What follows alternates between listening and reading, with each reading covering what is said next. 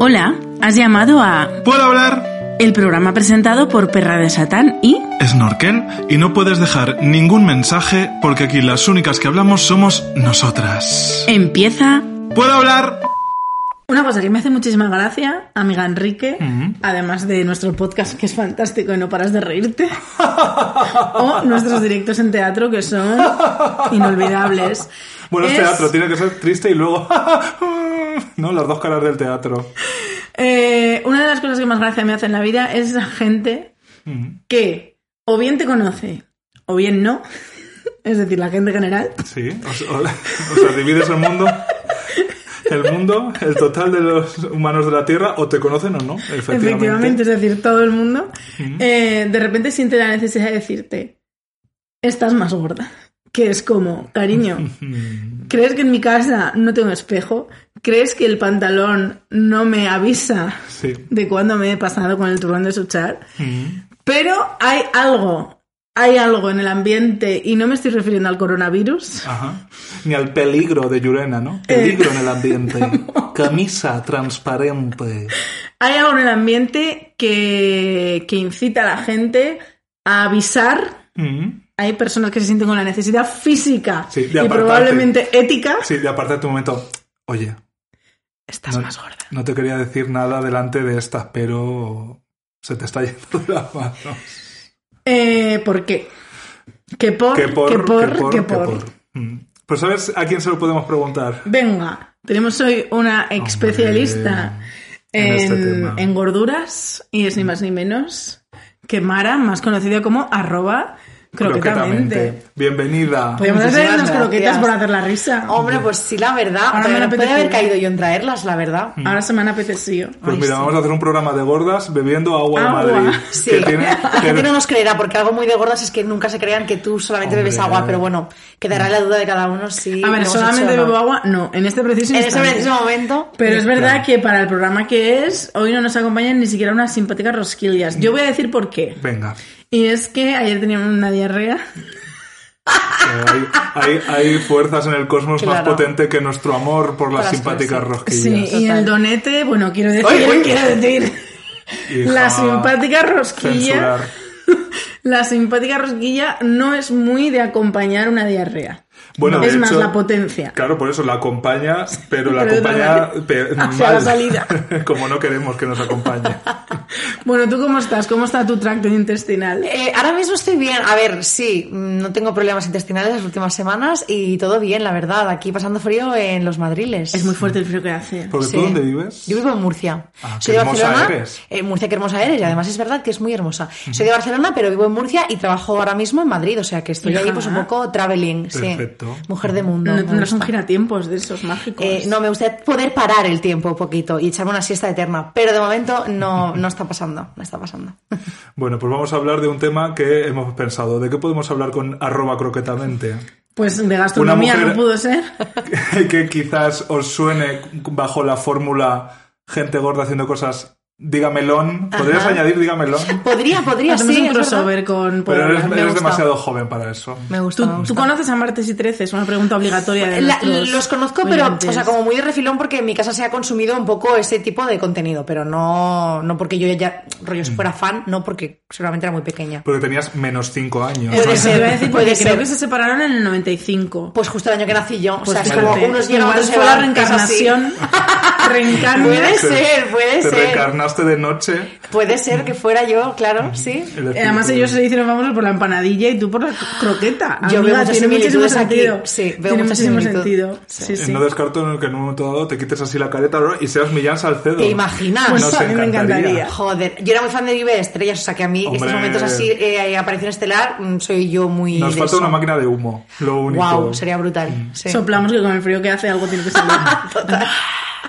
Bueno, Pues pues eh, te diré, querida amiga, así ya por ir entrando en ello, eh, fantástico, fantástico título elegido para esos vídeos que te, calda- te catapultaron a la viralidad, Ajá. porque eh, me encanta lo de gente gorda haciendo cosas, porque básicamente yo creo que esa es la reducción mínima de lo que es la gordofobia. Es ver a un gordo haciendo cualquier cosa, Sí. incluso peinándose con un peine que pone Enrique. Por ejemplo. y ya automáticamente tienes la necesidad también de comentar. Pues eh, tanto no te deberías peinar con lo gordo que estás. Peínate un poquito la barriga. Por ejemplo, este insulto que se me acaba de ocurrir. Que, lo van a patentar seguro. Una O cosa sea, un poco dada, ¿no? Bueno, ha sido lo me ha dada. salido, perdón. Es que ya, yo, como estoy deconstruida, gordofagamente hablando, ya no me sale insultar a la gente por su cuerpo. Ya, yo sí, sí, yo lo describiría como que eh, gente gorda haciendo cosas, claro, eh, no es una persona mm, que tú te cruzas, posas tu mirada, eh, esa pupila azul en- en- y ya está, no. Ves su gordura por delante y es como, pero ¿cómo puede ser, no? ¿Cómo puede esta persona, siendo gorda, ejecutar esta sencilla tarea Poder ¿Cómo puede existir. ser ¿Cómo puede existir? del día a día, no? Sí. sí, para mí era guay porque, o sea, al final yo estos vídeos empecé traduciéndolos de una creadora de contenido británica que el título era eh, Fat Bitches Creating Content, que sería como eh, zorras o putillas eh, Gordas. haciendo contenido, creando contenido. Y yo quería llevarlo más allá porque al final es como que al final se cree que la gente gorda no hace nada. O sea, es como solo come y gorda. duerme, ¿sabes? Sí, sí. O sea, es como que su única tarea es engordar y ya está, ¿no? Entonces me apetecía como hacerlo un poco más global y, y que fuera también un poco ese grito de la gente gorda hace cosas, ¿no? Y también poderlo extrapolar ahí porque mucha gente es que es eso, piensan que no hacemos nada más que intentar estar cada día más gordos y era algo que me ofendía y me ofende bastante. No, y que mm, por lo menos en mi experiencia, que supongo que será la vuestra totalmente, porque al final ser gordo es algo que une mucho. Eh, cuando tú eres una persona y eres gorda, la gordura va por delante siempre. O sea, te van, te van a recibir sí. antes y te van a percibir antes y te van a leer antes y te van a hacer Eres- cualquier cosa eres un antes. gordo, o Sí, sea, no sí, eres como gordo. Claro. que como cualquier otra de tus características. Yo esto es algo sobre lo que he reflexionado mucho y el impacto que ha podido llegar a tener en mi vida. Porque el otro día, por ejemplo, me hablaba, mm, cuando me da así la vena y me creo un hilo en Twitter, pues eh, hablaba de que cuando adelgacé, la primera dieta que hice, adelgacé 27 kilos. Eh, coincidió esa, esa pérdida de peso con que terminé la carrera.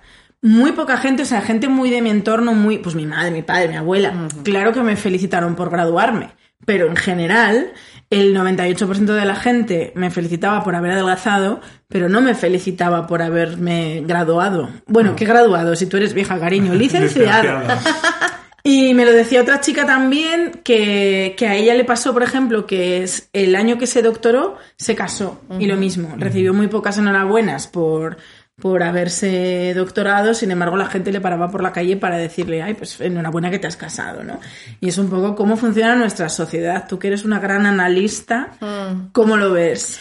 Bueno, al ¿Saldremos final- mejores? Yo, yo pienso que sí, o, o quiero pensar que sí, porque hay gente que me dice que quizás soy muy optimista, ¿no? Que ah, abogo por un mundo como un poco de brilli brilli, pero es que para mí es que es la única salida, o sea, si no, em, si no pienso que las cosas pueden cambiar a mejor, es que me encierro en mi casa y no salgo, ¿me explico? Porque al final la, la basura está ahí fuera y yo lo que quiero es intentar aportar algo diferente, ¿no? Y ver algo diferente, entonces... Sí que es cierto que pasa mucho esto, ¿no? Yo al final con el tema del peso lo he vivido toda mi vida, ¿no? Y de hecho yo estaba enferma con un TCA y, y la gente me felicitaba por adelgazar cuando se sabía que yo había estado enferma, seguía estando enferma, pero en ese momento, como ya no vomitaba, la gente pensaba que yo estaba bien ya, ¿no? Entonces, ese alabar todo el tiempo la pérdida de peso por encima de cualquier otra cosa es algo que me ha acompañado siempre, ¿no? El, el qué guapa estás cuando pierdes peso y el cómo te has dejado cuando, cuando lo ganas, ¿no? Entonces yo creo que es verdad que ahora estamos abriendo discursos un poco más inclusivos en ese tema y, y- y que dan una información distinta a la que hemos recibido estos últimos años y creo que eso también abre un poco la perspectiva a la gente. Quiero pensar que ahora se hablan de otros temas o que al menos cuando te hablan del cuerpo tienes la mayoría o casi ya cada vez más que la más gente tiene herramientas para decir no quiero hablar de este tema, o sea, no me hables de mi cuerpo, ¿no? O, o- intentar, ¿no? Para esas conversaciones, ahora por ejemplo se acerca la Navidad y es algo que es, que pasa. O sea, es que la conversación es, hay que ver qué guapa estás, hay que ver eh, no sé qué, te has echado novio, cuándo vas a echarte novio, o sea, es como, por favor, eh, podemos hablar de, no sé, de cómo nos sentimos, de nuestra vida en general, en vez de hacer preguntas como tan invasivas. Entonces sí que veo como que al haber más información, la gente está como más preparada para dar según qué respuestas y eso me alegra muchísimo y también me enorgullece en parte pues poder de alguna manera aportar mi granito de arena en que sea así. Sí, yo. eh, o sea, quienes hemos estado gordos toda la vida, toda, toda, toda la vida, eh, no hemos tenido. O sea. Yo creo, no, no, no me atrevo a decir que es como que, mm, no sé si es mejor, ¿no? Haber experimentado la normatividad, la delgadez y luego engordar por X motivos o haber sido toda la vida gordo, ¿no? Yo creo que tiene que ser muy doloroso, ¿no? Abandonar la normatividad y convertirte en una persona, pues que ha estado ahí y ahora no lo está. Pero es verdad que yo jamás he tenido, yo que he estado toda la vida gordo, no he tenido herramientas como para em, navegar el mundo como yo veía que lo hacían los demás. Total. O sea, que eh, mientras todos los demás avanzaban, eh, se relacionaban, eh, construían, no construían, seguían con sus vidas, como que mi relato o el relato que yo percibía que los demás me adjudicaban era el de eres, qué gracioso eres, qué, qué inofensivo eres. O sea, que, que, mm, ¿no? que, que osito eres, Ajá. que adorable, no eres una persona, eres un peluche. Sí. Eh, lo cual ahora, pues a mí me puede hacer hasta gracia y, y, y- y- lo puedo hasta aprovechar en mi favor. Pero claro, de adolescente o de joven eso es terrible. Total. Eh, y eso, y, y eres, o eres un monstruo o eres una cosa infantil que en cualquier caso no eres como nosotros. No, no eres como nosotros. No te puedo valorar. eh, tú no entras en este juego, ¿no? Estamos todos en este tablero jugando al Black, Blackgammon, ese juego de teros, lo que sea. Bueno. Y- y- Yo creo que eso es más juego de. mm, Iba a decir jubilados, pero no, ellos son más de Bueno, lo que sea. Y tú eres una- un peluchito que ha caído al tablero que no, no encaja, pues mira qué gracioso, o que hace este aquí, ¿no? Em, pero es, es muy difícil, o al menos a mí resultó muy difícil, eh, entenderme como parte de, la sociedad, ¿no? De los demás, de parte de alguien que puede hablar, no hablar, entrar, salir, eh, ¿no? Mm, con una presencia que no es solo un eh, algo extraño que mm, hace ge- genera a su alrededor a veces una incomodidad, a veces ese silencio, ¿no? El silencio de ah, ah, ok", ¿no? Como mm, mm, tu cuerpo no, no mm, está ahí, lo veo, pero no, no vamos a no, no vamos a observarlo, no vamos a integrarlo, no vamos a hacerlo partícipe. No sé si es eh, la experiencia que también tenéis vosotras, porque también creo que aquí la brecha de género, ¿no? La diferencia entre gente leída como hombres y mujeres eh, cambia mucho las cosas, ¿no? Hombre, yo no he sido un hombre, con lo cual no puedo, no puedo Me apreciar. remonto a Tiresias. No puedo apreciar la diferencia, pero sí es cierto que creo y creo que es algo sistémico que el hecho de ser mujer y gorda es no sé, no quiero utilizar la palabra peor, pero es visto de una manera diferente Sí, y no solo eso, sino que creo, ah, corrígeme si me equivoco porque tú sí has vivido tu adolescencia como hombre, Mal que me entonces pese, sí. eh, eh, la sociedad eh, no solo permite, sino que fomenta que se hable del cuerpo de la mujer. O sea, el cuerpo de la mujer es un tema público. Hombre, cuando, cuando es adolescente, cuando es niña, no, porque está muy mal visto. Pero a una niña no se le suele En, decir. en cuanto, en, en cuanto el pecho arroja sombra, Claro, en Sí. cuanto te viene la regla, eso, un adolescente, el cuerpo de un adolescente, porque de repente, uy, a esta le han salido tetas, o uh, esta me la, yo que sé, le partía el culo, mm, perdón. Eh, cuando está en la juventud, pues porque Sí. es tu mejor momento y es cuando, y que no se te pase el arroz y que no sé qué. Cuando te quedas embarazada, pues porque te has quedado embarazada y ala, también todos a tocarte la barriga y, y- y todas las mujeres del mundo a decirte, uy, se te han hinchado las piernas o deberías hacer pilates o deberías hacer no sé no qué. comas lechuga. Cuando tienes 40 años, porque si estás arrugada o se te están empezando Sí. a caer los pechos, bueno, a mí ya se me han caído, pero bueno, que te quiero decir que es como el cuerpo de la mujer en cada década, por decirlo así, de 10 años en adelante, tiene algo que socialmente incluso, no sé si, no me gustaría decir bien visto, o sea, no creo que esté bien visto decirle a una mujer de 40, échate más cremas porque vaya patas de gallo, pero sí está permitido, sí se, o sea, igual que si en una conversación con tu familia, eh, a lo mejor de repente tu tío el facha dice, pues a los rojos de mierda había que matarlos a todos, quizás haya una respuesta, eh, si la madre dice, cariño, tienes patas de gallos, a ver si te pones una crema, eh, forma, no, no llama la atención. No es un comentario que llame la atención. Se considera algo normal que puedes hacer en, en familia.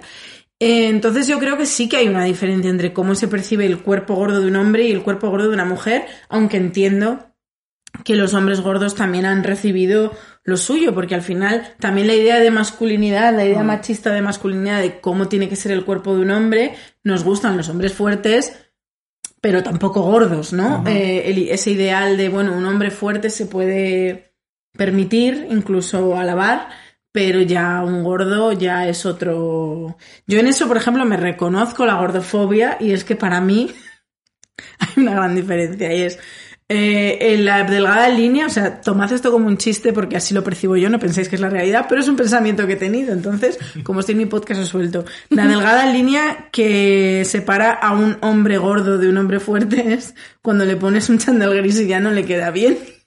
Y eso existe. Creo que todos podemos tener esa imagen en la cabeza.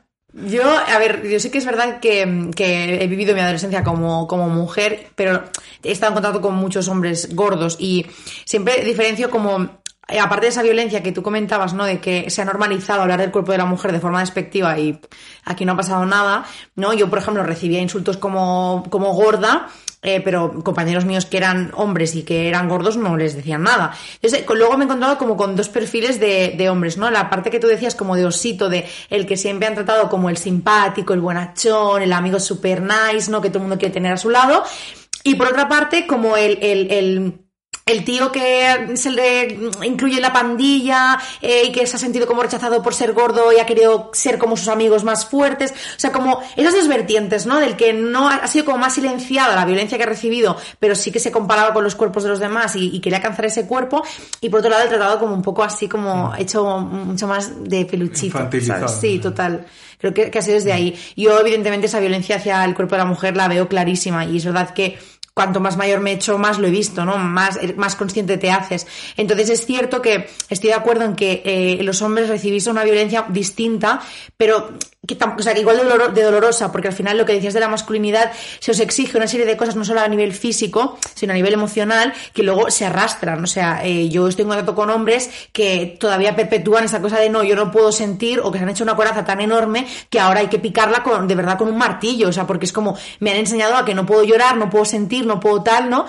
Y me pasa, por ejemplo, cuando voy a los centros en los que hago charlas y tal, que cuando hablamos de los cánones de belleza, los chavales con 14 años tienen clarísimo cómo tiene que ser el tío perfecto y cómo tiene que ser la tía perfecta.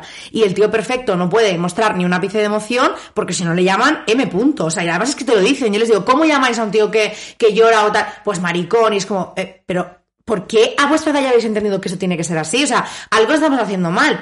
Y sin embargo, ¿cómo tiene que ser la chica, no? Pues súper atractiva, tal. Al final creo que eh, la violencia que se ejerce contra nosotras siempre es como él no ser atractiva. Porque yo me acuerdo, en mi cole, por ejemplo, cuando nos insultaban, si insultaban a un compañero mío que estaba gordo, era como, ah, venga tú, que, ah, mira, estás gordo, eres una bola de sebo, guau, está, vale.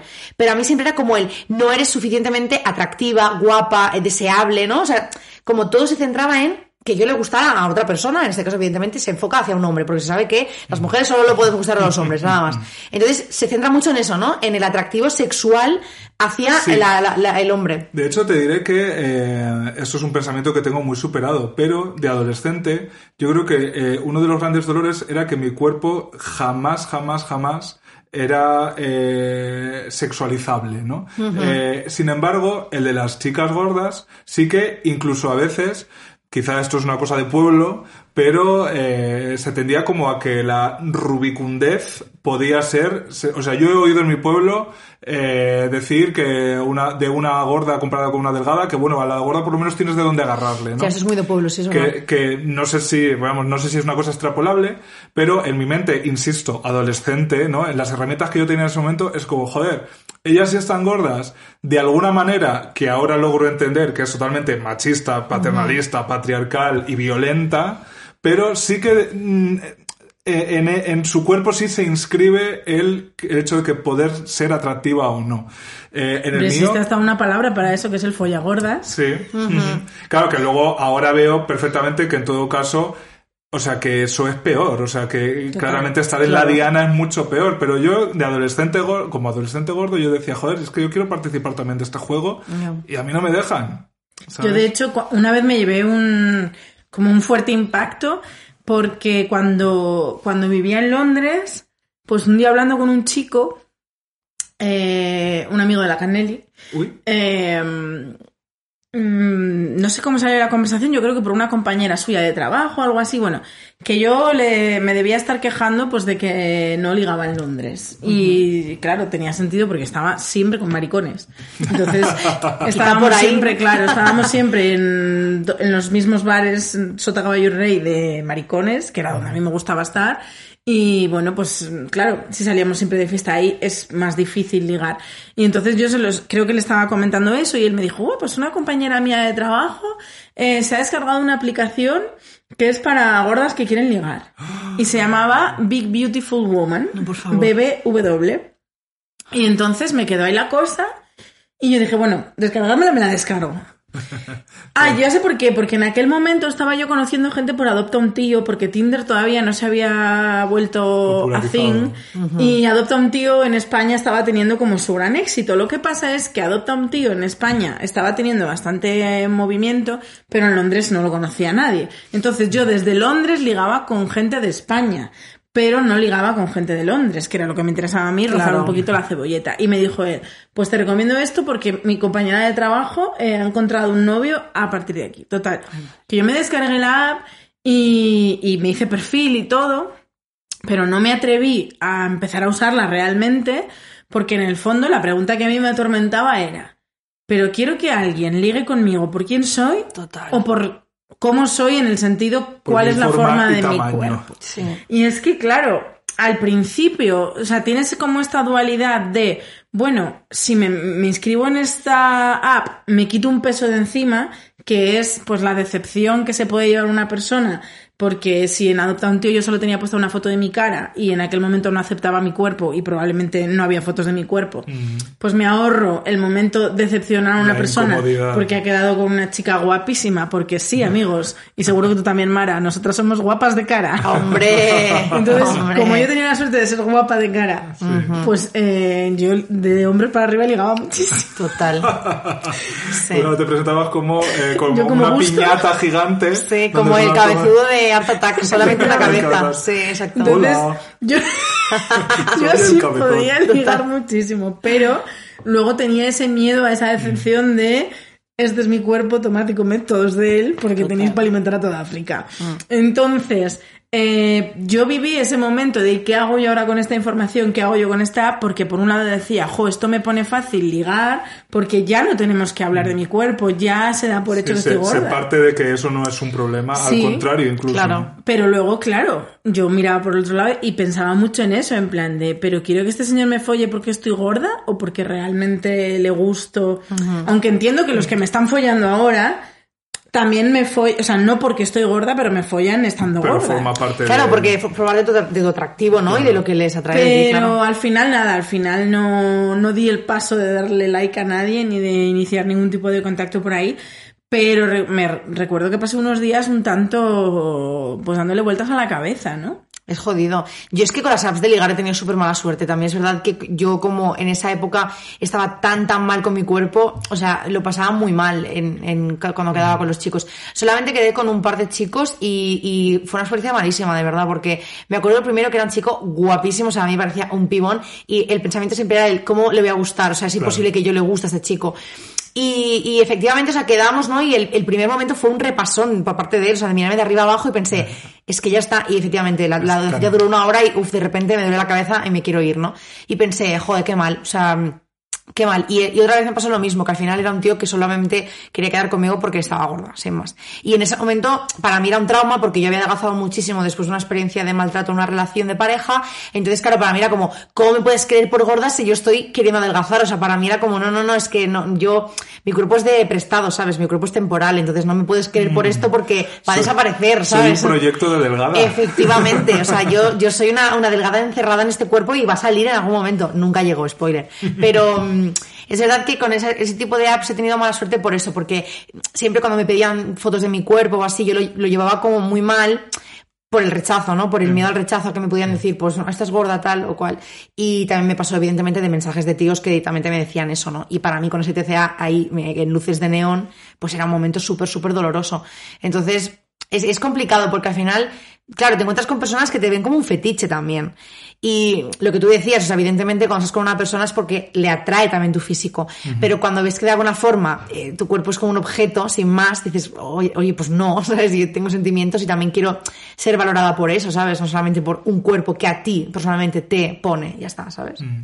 Hay, hay varios temas que quiero tocar con vosotros que me parecen muy interesantes. Venga, Guapa- vamos allá. Guapa de cara. ¿Tenéis tiempo? guapa de Sí. cara. Claro, tú piensas, guapa de cara. Es que guapa, ¿qué significa?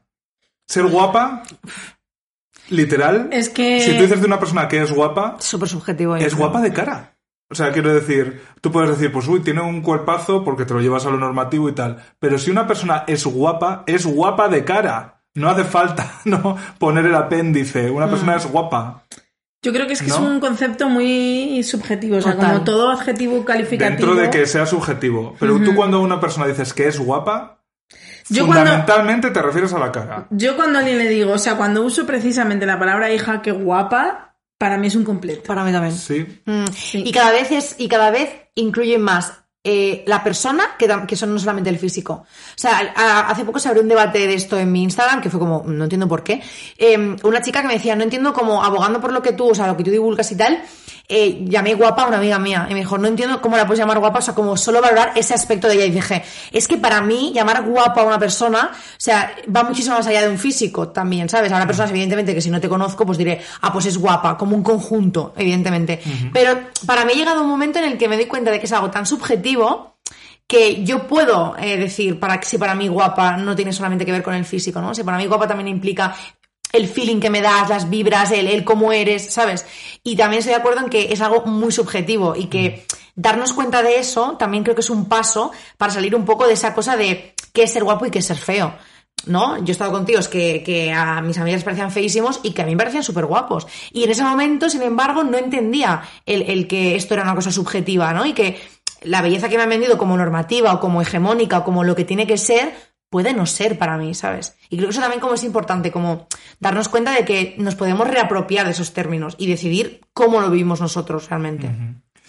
Sí, la... ¿Sabes quién es guapa de cara? Bueno, ¿quiénes son guapas de cara? ¿Quién es? Todas las vírgenes de la Semana Santa, porque literalmente solo son una cara. Y, literal. y unos manitas.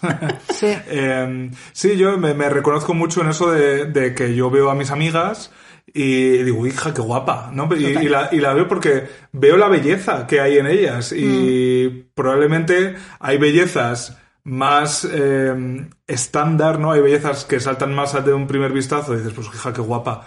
Eh, y luego hay gente que la belleza pues se la encuentras eh, con- si has dejado el si la has observado el tiempo suficiente, ¿no? O- entonces, a mí sí me sale y me, y me reconozco, ¿no? En eso de, pues hija, qué guapa. No pareces tú. Lo, que, lo que solemos añadir entre mis amigas para eh, ser irónicas, ¿no? Eh, y luego, ser un proyecto de delgada. Es que eso, yo he estado toda la ¿Cuántos vida... pantalones una talla menos Hombre... ha albergado mi armario Sí, diciendo, para bueno, cuando adelgace? Sí, sí, Sí, sí. tío. Por suerte dejé de cometer ese horror. Ahora compro sujetadores pequeños. Bueno, bueno, sí. arroba Rihanna, estás cancelada. Además de por no sacar disco. Pues eh, sí, yo es que eh, toda mi vida yo eh, era como un, un prólogo al momento en el que adelgazara y empezar a vivir de verdad. Sí. Era como, bueno, pues ya está, pues mm, ahora porque estoy muy vaga o porque no sé qué, por las circunstancias, lo que sea, pero yo es una cuestión de tiempo de espera.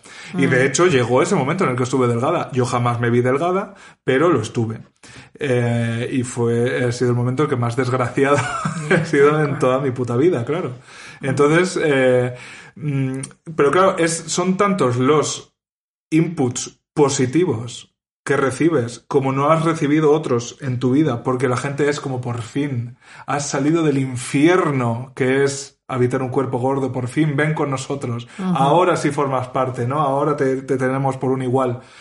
Que claro, el, el- el cerebro cortocircuita porque tienes el peor estado anímico, emocional, en mi caso depresivo, eh, de mi vida, pero el mundo está feliz contigo por primera vez.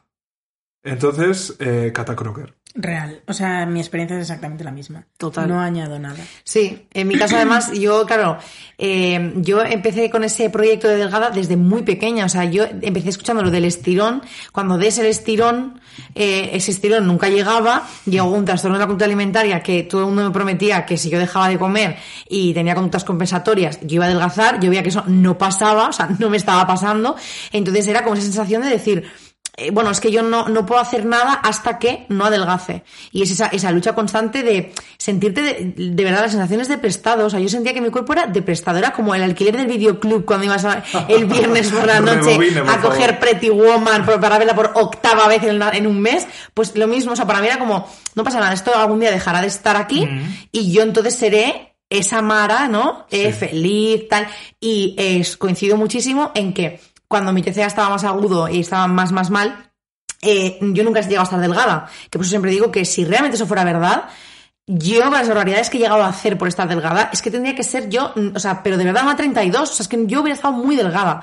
Entonces, en, en ningún momento yo estuve en ese cuerpo, ¿no? Sí que es verdad que estuve más delgada de lo que estoy ahora, pero aún así seguía sin ser un cuerpo normativo. Pero aún así, yo seguía sin sentirme suficiente. Entonces, al final, es cuando te das cuenta con el tiempo de decir, es que realmente el problema nunca estaba en mi cuerpo. ¿Sabes? Estaba en cómo yo lo percibía, en, las- en los mensajes que recibía de la sociedad y en todo. Entonces, em, 100% esa experiencia, o sea, me uno, ¿sabes? Sí, yo creo que es la experiencia estándar. Creo que es Total. importante recalcar que el problema nunca está en nuestro cuerpo. O sea, nuestro cuerpo es una máquina perfecta que parece que la ha diseñado Dios, quizá de ahí el origen de las religiones, porque funciona tan perfectamente y sabe regularse tan bien que, que nuestros cuerpos generalmente en la mayoría, en la gran mayoría de los casos, no es el problema. Efectivamente, el problema es lo que tú dices. El problema es que este año se ha publicado una encuesta de que eh, niñas, niñas, aquí otra vez esa diferencia entre géneros, ¿no? Niñas menores de 10 años ya quieren ser delgadas. Total. Eh, el problema es que con 14 años los- las personas ya sabemos cuáles son los modelos a imitar y los tenemos integradísimos y les damos una veracidad absoluta y encima en la adolescencia, que es la etapa más importante para encajar y para, bueno, socializar, eh, crees que si no tienes eso, eres menos. Y, y claro, o sea, en la sociedad en la que vivimos se tiende mucho a, a la responsabilidad, a- o sea, para lo bueno, lo bueno te lo han dado y para lo malo es tu responsabilidad Total. individual en el estemos hablando de lo que estemos hablando y de ahí vienen pues esas esas no sé, esos iba a decir una palabra que no me sale, esos Simpáticas rojillas. esas simpáticas rosquillas. Eh, no, quiero decir, de ahí vienen esas falsas creencias, esos mitos o esas palabras que nos han repetido casi Mm. como un mantra de para adelgazar solo hay una fórmula, Es el esfuerzo, que es sí. eh, esforzarte por comer menos y hacer más ejercicio. Es la única, o sea, tú le preguntas a cualquier persona y la gran, o sea, si, si tuvieras que, si tuviéramos que hacer aquí la encuesta, puedo hablar, incluso podemos hacerlas en nuestras redes sociales, aunque Sí. ahora ya tendría trampa. Eh, ¿Cuál crees tú que es la fórmula mágica para adelgazar? Comer menos y hacer más ejercicio. Bueno, esa fórmula mágica tiene tantos asteriscos, pero al final también la sociedad nos, no, no vivimos en una sociedad educada. O sea, No. no nos han enseñado a comer, no nos han enseñado a mm, entender nuestras emociones. Y, y aquí viene otra de las frases más bonitas del mundo que es te lo digo por tu bien. Hombre, Que- por tu salud. Ay, no puedo que más, si todo el mundo se cree que adelgazar es tan fácil como comer menos y moverte más, eh, ¿cómo no te va a repetir una persona que te quiere que esta es la solución? O sea, si yo soy esa persona pesada que cuando encuentra unas magdalenas increíbles no para de recomendársela a todo el mundo porque quiere que todo el mundo disfrute de esas magdalenas que son oro en forma de harina y huevo y azúcar, eh, ¿cómo no van a decir esas personas que te quieren que saben cuál es la solución mágica porque lo ven clarísimo Claro. y además hay mogollón de relatos que refuerzan esta teoría en los medios de comunicación, en las redes sociales, en bla, bla, bla? Cariño, come un poquito menos y muévete un poquito más. Además, esto me pasó, eh, la semana pasada estuve en un centro eh, eh, an- hablando con chavales de entre 13 y 16 años más o menos. Y fue brutal, porque era la primera vez que me pasaba, ¿eh? Pero estábamos hablando de todo mi TCA, ¿no? De cómo fue mi proceso, con la comida, con tal. Y hubo un chico que dijo, bueno, es que entonces eh, tú es que no quieres adelgazar, porque si quisieras, podrías. ¿No? Y entonces le puse ese ejemplo que os acabo de decir, ¿no? De, bueno, pero eh, si eso fuera tan fácil, ¿no? O sea, yo, yo dejaba de comer y yo me movía tres horas en el gimnasio todos los días y no adelgazaba. ¿Cómo puede ser entonces, no? No, pero es que al final algo estás haciendo mal. O sea, que una persona tan joven tenga ese concepto de otra es, es preocupante y es alarmante, ¿no? Entonces, evidentemente, eh, al final creo que es todo como la obra maestra de, de la manipulación que, que tenemos como seres humanos, ¿no? En, cuanto a la información que recibimos. Eh, evidentemente, aquí hay una industria que es la cultura de la dieta y la industria de la dieta y los productos adelgazantes y la belleza que está ahí empujando eh, muy mucho, porque evidentemente si no fuera así, tendríamos la información que, que está ahí fuera, o sea, es que, que está googleando. A golpe de Google, tú puedes encontrar todo, todos los componentes que forman parte de nuestra salud, ¿no? De todo lo que afecta a la salud, de todos los hábitos que nos pueden perjudicar o beneficiar en la salud, que van muchísimo más allá de una alimentación y un ejercicio. Y yo hasta que no lo leí, fue como, ¡ala! ¿Cómo no había caído en esto, no? ¿Cómo no había caído en que mi descanso, mis niveles de estrés, mis relaciones interpersonales, mi acceso a la salud, mi situación socioeconómica podría influir en mi salud? No, no, es lo que comas y cuánto te muevas. Entonces es, es triste porque al final reduces tu persona a eso, ¿no? Y ahí es donde entra la culpa, ahí es donde entra el, el no sentirte suficiente porque sientes que si te comes esa magdalena, estás fallándole a todo el sistema, ¿sabes? Y eso tampoco es justo Y porque te- entonces te... la culpa sí es tuya. Total, total. Es como que te mantiene en ese lugar de, de por mi culpa, ¿no? Todo es por mi culpa y estoy así porque quiero y me merezco todo lo malo que me pase. Y tío, desde ahí no se puede vivir, es que no sé, o sea, y el, la- la- la- el cómputo general siempre es el mismo, es ¿qué ganamos eh, señalando a la gente de esta manera? O sea, ¿en qué nos afecta realmente esto? Luego tienes que oír barbaridades como es que yo no quiero que mis impuestos a la sanidad vayan hacia ti. Hostia, no veo a la gente en la calle eh, reivindicando dónde van los impuestos cuando van a lugares y a bolsillos que no deberían ir. Ah, pero sin embargo, cuando van para los gordos sí. Y entonces seguimos negando que existe una, una opresión y una discriminación hacia nosotros. O sea, es que, tío, yo pienso que, que, mm, otro argumento que me gusta mucho, que me hace mucha risa, es que cuando hablo de esto la gente me dice, no, no, si yo tengo una opinión sobre la gente gorda, es mi opinión. O sea, es como, soy un ser individual y libre. Y es como, por eso digo que creo que es la obra maestra de la manipulación en cuanto a la información, porque nos creemos que somos libres en, lo- en lo que pensamos y no es verdad. Sí, y, y- y yo ahí en la gordofobia sí que detecto una diferencia absoluta, que es mm, una persona a lo mejor si es racista puede pensar que no es racista porque bueno no, no hace como una una Sí, violencia no genera una un- violencia sí. activa visible no y tal pero no le echa a los negros, por poner- ponerlo en esas La palabras, la culpa de que sean negros, ¿no? Pues ellos han, han nacido así y ya está, y mm, yo te puedo tener mi opinión.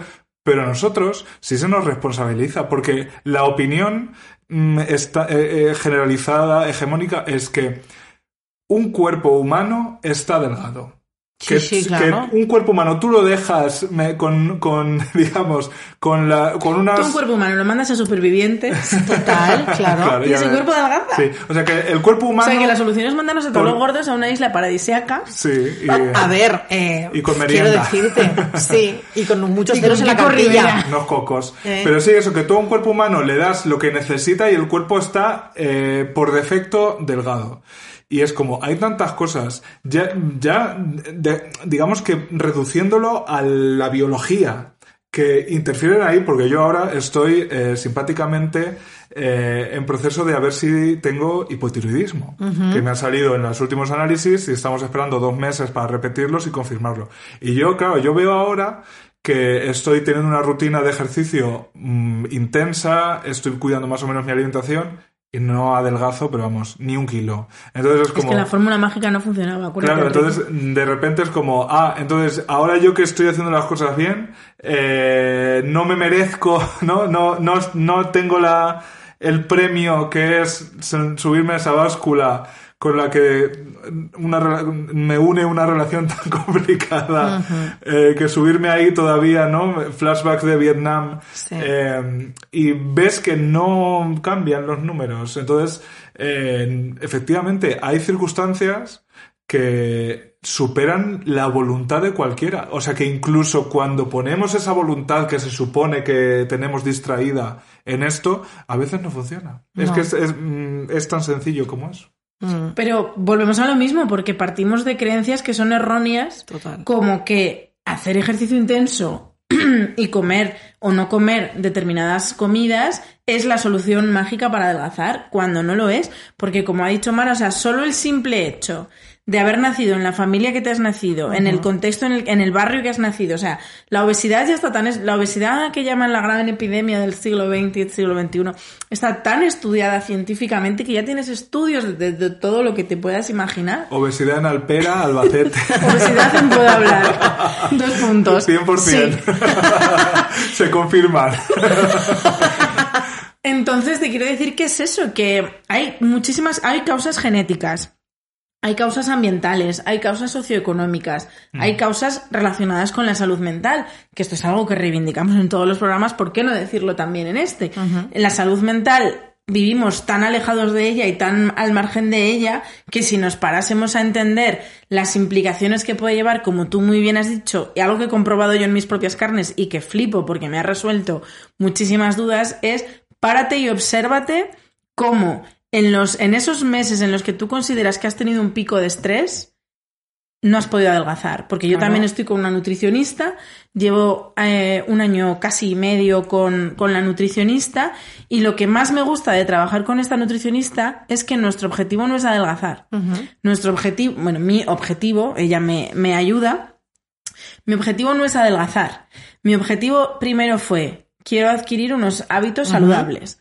El objetivo número dos, necesito información. Total. Necesito saber cómo funciona realmente mi cuerpo y qué le afecta. Y el objetivo número tres fue entender mi cuerpo. Porque ese es otro tema que generalmente, bien sea por los pocos recursos de la sanidad pública, bien sea por el desconocimiento general, cada cuerpo funciona de una manera completamente diferente.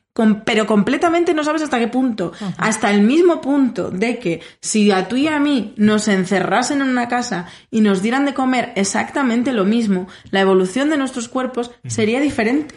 Nos he imaginado ¿no? que nos pasan por un, cuenquito con, con pienso cada una. Ala, como le hago yo a la Y ese es otro de los grandes errores que hay, por ejemplo, en la sanidad pública, porque yo he sufrido ese error, y es ir a un endocrino porque estoy gorda y que el endocrino te dé una dieta de fotocopia. Sí, de cajón, la tiene en el primer Que es cajón de su una dieta oficina. que, o sea, es una dieta es como el Señor de los Anillos, una dieta única para dominarlos Para a todos. a Sí. Además puedo adivinarla, café con leche y tostada integral con pavo para desayunar.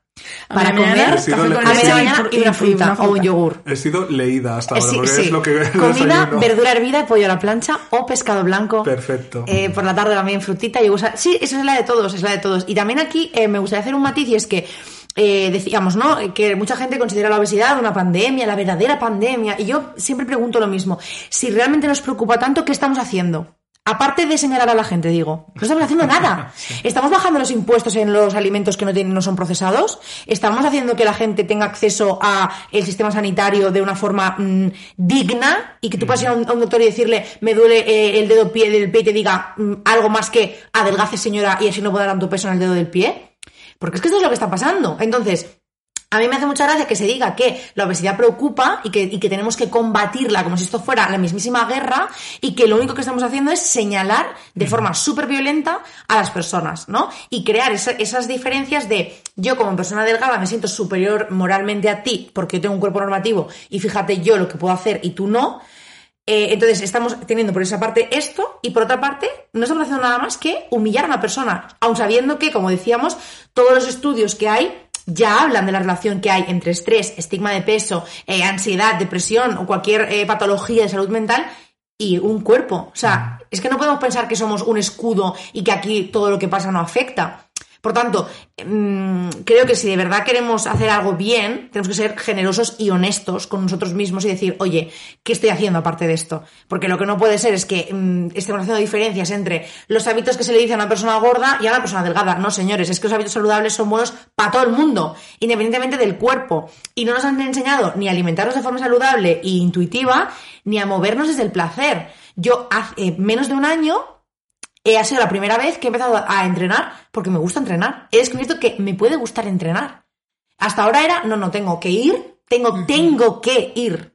Y eh, quemar mis calorías con mi Fitbit todo el día Una pegada. palabra que yo ahora mismo odio a muerte y que siempre que se la escucho en boca a alguien me paro y se lo digo que es me machaco en el gimnasio. Es que qué horror. pero entonces eres gilipollas, me estás diciendo abiertamente. O sea, vas a auto, autodañarte Total. durante horas y encima pagas por ello. Sí. Y luego la, la que está mal soy yo porque estoy gorda. Cariño, Claro. coma, date cuentísima de lo Sí. que estás haciendo con tu Sí. cuerpo. Y ahora, por ejemplo, que se acerca Navidad, eh, o sea, yo le temo a esta época porque es cuando más mensajes gordófobos, y no solamente gordófobos, sino súper nocivos, eh, recibimos sobre los cuerpos y la comida, ¿no? Hace poco eh, vi, creo que hace una semana, en los propios telediarios de Telecinco, o sea, tal cual, como estaban hablando de la Navidad y empezaban a dar eh, tips de conductas compensatorias, del rollo, la gente ya empieza a hacer dieta, la gente luego come y deja de comer, o sea, es perdón, o sea, hola, ¿por qué estamos haciendo esto? O sea, si las personas nos educaran de otra manera y nos hablaran de estos temas de otra forma, no habría ni la mitad de los problemas que estamos teniendo actualmente y que estamos haciendo como que no los vemos y que están ahí, ¿sabes? Mira, ayer fui al cine a ver Spencer, película que os recomiendo totalmente porque me encantó. sí. Y flipé porque una de las primeras escenas de la película es que cuando llegaban, se me ha olvidado ya, al palacio donde celebra la, celebraba la Navidad eh, la familia real británica, que es un palacio muy concreto, eh, cuyo nombre he olvidado, mm, había una tradición que era que nada más llegar te pesaban Ay, no. y, antes de irte justo te volvían a pesar porque por tradición, si no engordabas un kilo y medio, es que no habías disfrutado de las increíbles cocinas de Ah, la bueno, Casa mira, por Real. aquí te voy a comprar incluso. Claro, pero la cosa es que Diana Lady Di eh, tenía un trastorno de la conducta alimentaria, tenía bulimia, bulímica, sí. mm, entre otras cosas. Vamos, yo por lo que- visto en The Crown. Tenía, bulimia. Entonces, claro, ella está histérica eh, antes de llegar porque sabe que lo primero que tiene que hacer es pesarse. Claro. Y que encima en tres días tiene que ganar un kilo y medio de peso con lo que es, uh, que rompo el chiringuito, con lo que eso significa mentalmente para ella. De hecho, en la película hay varias escenas, o sea, no una ni dos ni tres, varias escenas de sus crisis de ansiedad en el lavabo, ¿no? De, de he comido y ahora no me va a cerrar el vestido que tengo que ponerme para la misa de no sé qué. Y, y al final es, es cierto que, que todo, eh, bueno, no voy a decir todo, pero gran parte del problema es un problema de presión, un Totalmente. problema de presión social y de que nos hemos creído muy fácilmente, o sea, hay que hacer también un poco de autocrítica, porque yo también me lo creí. Nos creemos las cosas tal cual nos las dicen, simplemente Sí, sí. porque encajan en nuestra idea de lógica, ¿no? Y entonces es muy fácil pensar eh, que si dejas de comer adelgazas o que si, mm, yo qué sé, o si lees más eres más culto, ¿sabes? Total. O sea, son como ideas súper reduccionistas eh, que simplemente nos creemos y que no tenemos que olvidar que, vale, vamos a aceptar este argumento de que la obesidad es una pandemia. Vale, ¿cuándo empezó la pandemia? ¿Y por qué? O sea, si con el coronavirus en cosa de, en cuestión de semanas, se supo dónde estaba el origen, qué pasó y qué consecuencias ha tenido, porque nadie se para a pensar cuándo empezó la obesidad a ser un problema social. Eh, con el capitalismo, con la industrialización de todo, con la industrialización del mercado de la comida y como consecuencia, y como tú dices, eh, el nacimiento de la industria de la belleza, Total. no se nos puede olvidar que detrás de todo el sufrimiento que nosotros a nivel individual hemos vivido por tener cuerpos gordos, lo único que hay es una, es una industria forrándose a nuestra causa. Absolutamente. Ni más ni menos. Varias industrias. Exactamente, es que es eso. Una industria como un tótem, porque Sí. evidentemente sí, sí, son sí, se varias. retroalimentan entre Sí. ellas, claro. Entonces, Varios sectores. realmente Exacto. merece la pena todo lo, todo lo mal que nosotros lo hemos pasado Sí, para que el mundo siga generando dinero y el mundo siga moviéndose. Claro, pero es que ese es el debate, ¿no?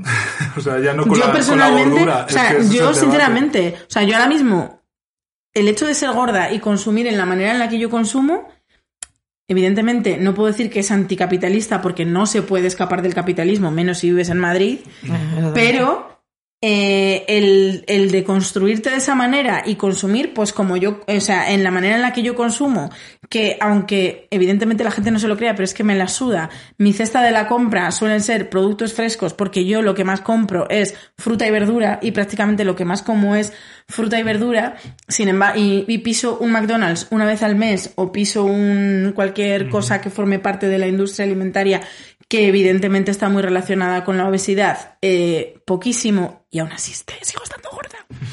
Mm, eh, al final lo que llegas es eso, a la conclusión a la que llegas cuando, cuando piensas y te das cuenta de qué merece más la pena eh, salvar a la sociedad, salvar a la industria o vivir yo cómoda con mi cuerpo. Sale muchísimo más barato vivir cómoda con tu cuerpo. Ahora, ¿a quién le interesa? A ti, la primera. Joder, y que eh, no, y sobre todo llegar a esa conclusión desde el, la- el punto de partida arroba Rocío Jurado, arroba Mónica Naranjo, eh, para mí es eh, la, la batalla de mi vida. Totalmente. O sea, y soy maricón, quiero decir que he tenido otras, ¿no? Con las que puedo compararlo. O sea, eh, para mí...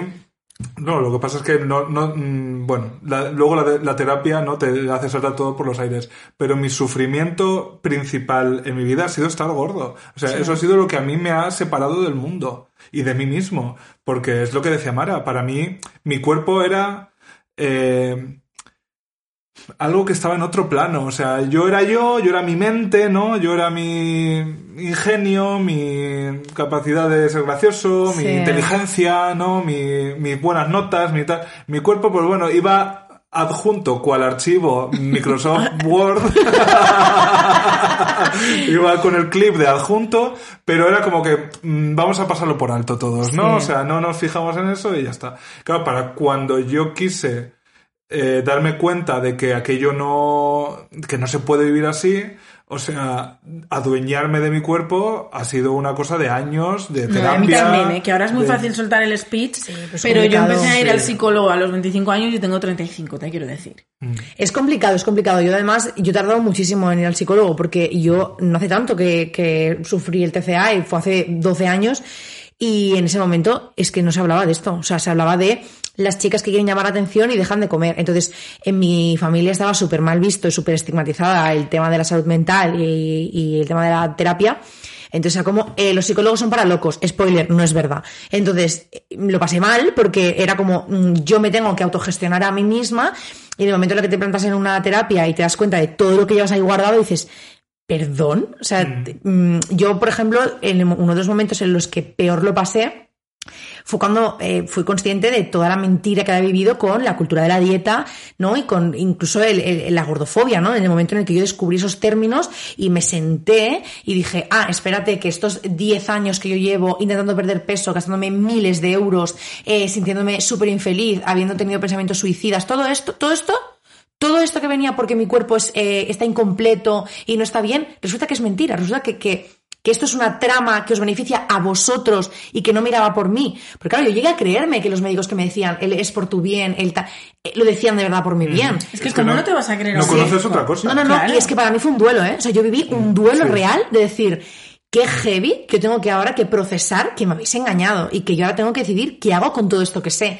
porque es una información a la que ya cuesta mucho darle la espalda, ¿no? Y como bien decís, es un trabajo de, bueno, darle muchas vueltas, escucharte, escuchar a otras personas, eh, cuestionarte, ¿no? Eh, mirar hacia adentro y es complicado y a veces incluso yo todavía me pillo teniendo pensamientos gordófobos que digo, eh, ¿qué haces aquí? claro, ¿Qué es haces que- aquí? A ver, te quiero decir, la gordofobia yo creo que es que la mamamos. Claro, O sea, y es que como tú desde decías, es desde los tres meses de, ay, lo veo gordico. Claro, y que es complicado huir, como tú decías, del capitalismo y de ese tipo de cosas. Es difícil huir de ahí, ¿no?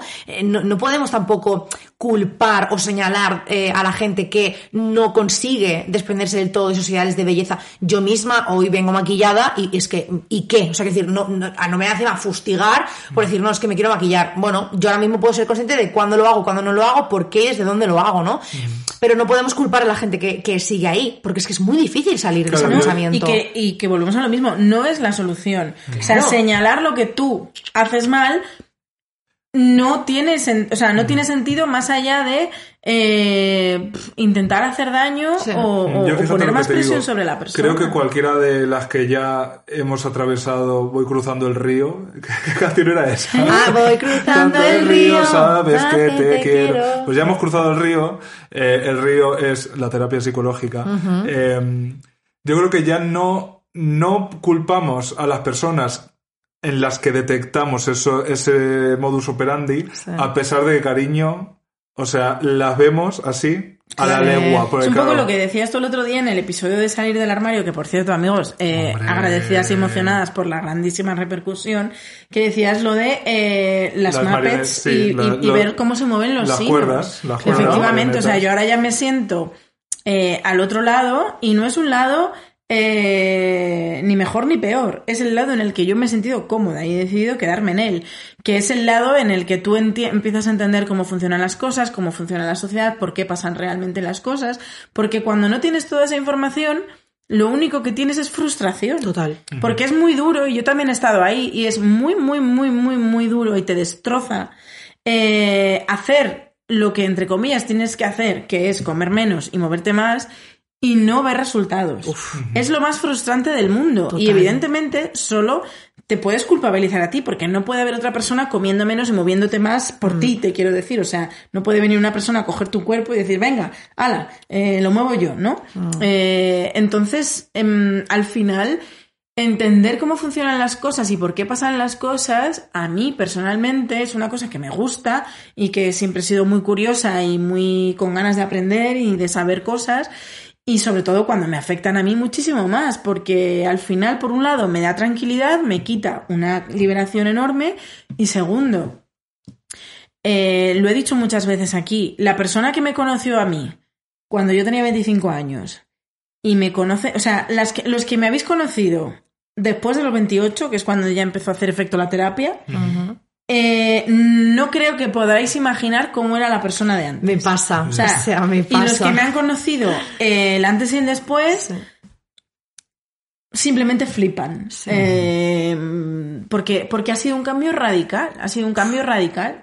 O sea, a nivel otra persona. Me siento más reflejada en este momento, tal cual. O sea, me siento súper, súper reflejada en esto. Muchísimo. Además, siempre lo digo, y lo digo muy real. Si, si la gente, por ejemplo, que hoy me sigue en redes, supieran cómo era la Mara de hace 10 años, fliparían. O sea, no tienen nada que ver, pero ni en personalidad ni nada. Yo era súper retraída, o sea, estaba como contenida. O sea, era como que quiero ser lo más pequeña posible y, lo, y abultar lo menos posible para que nadie se dé cuenta de que estoy aquí y ocupo este espacio, ¿no? Y, la gente que, por ejemplo, ha vivido ese cambio, ha habido de todo, ha habido gente que ha flipado para bien de joder, qué orgulloso me siento de ti, qué guay este glow up que has pegado, y Peña que ya no ha podido seguir en mi vida. O sea, porque claro, es que tú sigues perpetuando esas movidas que a mí ya no me acompañan, ¿sabes?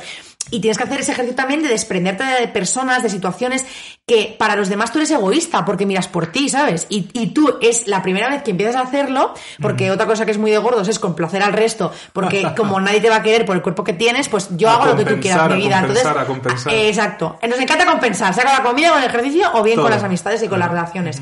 Entonces, mucha gente es como, has cambiado, no eres la misma, y es como, Ahora yo doy las gracias por eso. Es que era eso era la clave de todo, ¿sabes? Y mm, a mí me ha costado mucho, pero por ejemplo, yo en este último año me ha dado un vuelco en ese sentido de las relaciones, en todos, ¿eh? Pero en ese, o sea, yo he perdido peña que para mí eran como eh, mis, mis hermanas de sangre y te das cuenta de que al final ya llega un punto en el que no te pueden acompañar determinadas personas porque tienen pensamientos que tú tampoco vas a poder cambiar, entonces tienes que dar espacio a otras cosas. ¿Sabes qué pasa? Que yo entiendo que para ellos a veces es muy doloroso. Total. Porque eh, yo he recibido los mayores ataques de gordofobia de las personas que más me querían. Amén. O sea, de esa gente que de verdad te coge la manita claro. y te dice, de verdad, no puedes ser, no puedes seguir así. No puedes mantener este cuerpo un día más porque em, es por ti, es por los demás. No eres, no estás, bueno, es que ya las, las excusas las sabemos todos, ¿no? Pero lo que te están diciendo es, por favor, elimina de la ecuación el hecho de que seas un cuerpo monstruoso ¿no? para el, estándar social, porque eso eh, genera cosas a, nuestro alrededor que no soy capaz de soportar. No soy capaz de soportar. Uy, eso no soy capaz de soportar. Súper interesante. Tener al lado a un gordo eso me parece y ver un tema cómo que te mira la gente. Porque te quiero y sufro por ti. Y yo eso lo he detectado. Porque yo he visto esa mirada mm, absolutamente dolorosa, eh, punzante, afilada de la gente que te... desconocidos, ¿eh? no te digo, de la gente que te ve y ves en su cara la expresión de, si yo fuera como tú, me suicido. Bueno, a mí alguno me lo ha verbalizado. o Pues sea, hay una persona famosa. Uy. ¿Quién es que Famosa. lleva gafas? Y lo mejor de todo, un poquito defensora de su body positive, que hablando conmigo y haciéndome un halago, se le escapó Claro. él. Es que si yo fuera como tú. Sí, sí, sí. Y, y a veces te lo dicen como, qué fuerte eres, ¿no? Sí, A ti no, te es que me estaba echando claro, un ¿no? piropo Como, de eres no una- eres súper inspiradora porque claro. eres súper valiente. No te importa lo porque que si yo estuviera como tú, ti. no me pondría un bañador. O sea, eso eh, yo lo he vivido en estas carnes que aquí estáis Generosas. presentes. Pero has hecho una cosa que me parece súper interesante. Y es cuando los demás no pueden, porque creo que es lo que le pasaba un poco, o sea, creo que eso es lo que le ha pasado un poco en mi familia. Mis- mi madre y mi abuela simplemente, o sea, simplemente no podían soportar que yo fuera gorda. Sí. Y era su problema. Total. Pero toda la culpa y toda la presión y toda la responsabilidad me la echaban a mí. Sí. Pero, y esto es algo que de vez en cuando todavía vuelvo sobre, sobre ello, que, que es, ¿no? ¿Hasta qué punto? Es que no lo sé, porque luego está esta frase que yo odio, pero que a lo mejor es verdad. Mi madre siempre me dice, cuando seas madre entenderás, cuando seas madre entenderás. Y claro, yo no voy a ser madre nunca. huevos. Yo no voy a ser madre nunca, así que no sé si es que no Aunque lo voy a entender. huevo te has nunca. comido. Sí, la verdad. sí. Eh, Incluso a pares.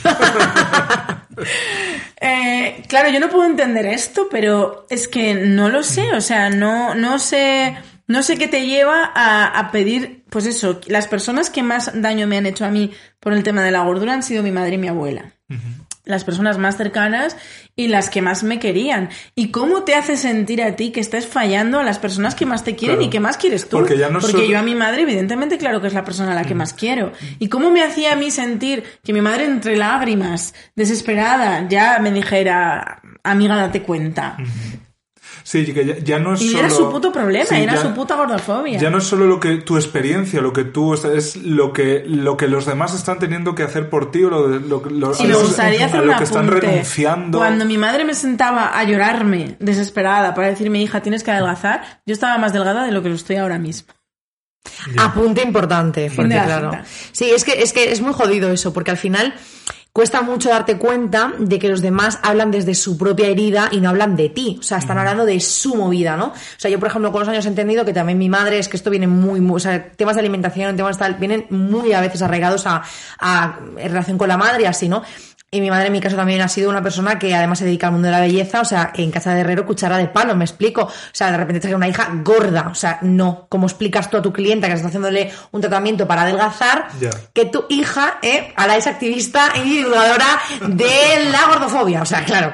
Y sale en cueros por los lares de internet. Entonces, yo, eh, con el tiempo he tenido que entender que ella era, ella la primera que tenía un, issue grande con la comida, ¿sabes? Y con su cuerpo y con todo este tema. Y que al final ella proyectó todo eso en mí, con el no comas más pan, tú de eso no, tú no repitas, tú no ta- tápate la barriga, eh, no hagas esto, cállate, habla más bajito. Todo eso, a mí con 8 o 9 años, me va entrando en el cerebro, ¿no? Entonces, en ese momento no lo entiendes y yo he pasado mucho tiempo culpando a mi madre, igual que culpé a, a los tíos que me hacían bullying en el colegio y les odiaba y les deseaba lo peorcito, hasta que te das cuenta de que es que los primeros que están muy mal son esas personas, ¿no? Y que hablan desde su herida. Y por eso es súper importante la información que- de la que hemos hablado de poder poner ese límite, ¿no? Decir, no, es que de esto ya no se habla más. O sea, por favor, La información y la autoestima. Total. Porque hay que valorarse mucho a sí misma y estar muy segura de Sí. ti misma para, o sea, yo me acuerdo también de cuando di ese paso de empezar a responder a los comentarios. Mm. Porque eh, mi, mi madre y mi abuela cuando me hacían comentarios de este tipo sabían que me estaban haciendo daño, sabían que me estaban hiriendo. Entonces sabían que la única manera que tenían de callarme la boca Mm. Era haciendo comentarios sobre mi peso y sobre mi cuerpo. Porque yo ahí sentía tanta vergüenza que agachaba la cabeza y me, y me, y, y- me callaba, porque ¿qué respondía yo a eso? Y yo recuerdo, además es algo que, que el psicólogo me animó a hacer, que cuando empecé a responder, ¿no? Porque yo creo que de alguna manera, eh, aunque evidentemente había mucho amor y mucho cariño en, en esa necesidad de decirte tienes que adelgazar, que es por tu bien, también había una manera de dominación. Y creo que también los comentarios sobre el cuerpo de las personas son una manera de colocarte por encima de ellas y de Total. decir quién manda aquí. Mando yo porque estoy más delgada que tú. Y entonces yo puedo. Porque yo lo estoy eh, haciendo bien. Claro, yo sí- yo estoy señalarte siendo a ti. exitosa en ese sentido y tú no. Entonces, Claro, Pero yo eso no lo supe hasta que no me lo explicó mi psicólogo, de cómo este tipo de comentarios, o sea, al final las relaciones humanas son mm, toma y dacas. Sí, Eh, claro. en, en cualquier tipo de relación, incluso en la que tienes más confianza, de manera a veces consciente, pero muchas veces inconsciente, eh, es una, entre comillas, batalla por, bueno, por que cada uno tiene sus intenciones cuando habla y busca sus objetivos y a veces quieres manipular a la otra persona, a Sí, un veces poco el quieres ego, el herirla, ego de cada uno a sale a quieres- más sí. ahí. Mm. Entonces el psicólogo me explicó este ejercicio de dominación Sí. que se suele ejercer generalmente sobre el cuerpo de las mujeres, porque a un hombre no es tan fácil callarle aludiendo a su físico, puesto que no se ve de la misma manera. Sin embargo, a una mujer sí puedes. Entonces él me recomendó que empezara a contestar. Eh, a poder ser, aunque a veces no me salía, evidentemente, eh, sin, sin ira y sin emociones de dolor detrás, ¿no? Y que si mi madre se acercaba a mí y me decía, hija, con ese vestido no puedes salir porque pareces una mesa camilla, yo en vez de callarme y aceptar que no podía salir con ese vestido porque parecía una mesa camilla, responderle con toda la tranquilidad del mundo, pues sí que voy a salir con él porque es que me flipa, me encanta el color, me encanta cómo me queda y la verdad es que me apetece un montón. Claro, esto me costó meses de trabajo porque al principio cuando tu madre te dice eso y encima tú, porque te ha enseñado el psicólogo todo lo que hay detrás, sabes lo que hay detrás, te apetece decirle que te calles la puta boca y que me dejes en paz. Total, Pues, total. los cojones. Sí. Pero no puedes decírselo a una madre, primero porque es tu madre, segundo porque entonces tú le haces daño y tercero porque crearías una discusión donde no debería haberla. Y empecé a contestar a la gente y a veces me salía, y, y de hecho a veces el psicólogo me decía, apúntame algunos ejemplos de cómo has contestado esta semana, ¿no? Del comentario que te hicieron y cómo lo contestaste tú. Y luego los, los hablábamos durante la terapia y tal. Y claro, tuve que practicar y me costó meses, ya te digo.